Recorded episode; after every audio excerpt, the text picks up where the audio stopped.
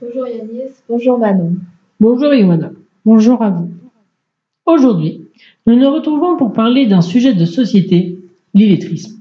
Ce fléau touche 7% de Français âgés de 18 à 65 ans, ce qui représente 2,5 millions de citoyens. Ce problème tabou est plus important dans certaines régions, comme le Nord et la Seine-Saint-Denis. Les illettrés n'osent pas se confier aux autres sur leurs problèmes. Oui, et 30% d'illettrés vivent en zone rurale et 50% d'entre eux travaillent. Exact. Mais lorsqu'on leur demande de lire, certains prétextent d'avoir mal à la tête, aux yeux, de ne pas avoir leurs lunettes ou autre. Ils peuvent faire leur maximum afin que les autres ne le sachent pas. Sachant qu'en plus, ce problème a des impacts sur la personne atteinte, elle souffre d'une mauvaise image de soi, elle éprouve des difficultés à échanger avec ses semblables, à accéder aux soins, aux services, au logement, à participer à la vie sociale et culturelle. Sans oublier qu'elle a également du mal à accéder aux emplois et à faire face aux changements dans son entreprise.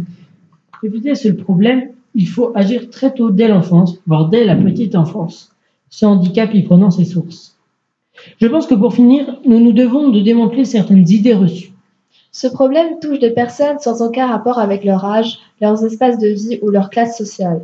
Et l'illettrisme n'est pas synonyme d'incompétence ou d'inintelligence. Vous pouvez en savoir plus sur Agence nationale de lutte contre l'illettrisme.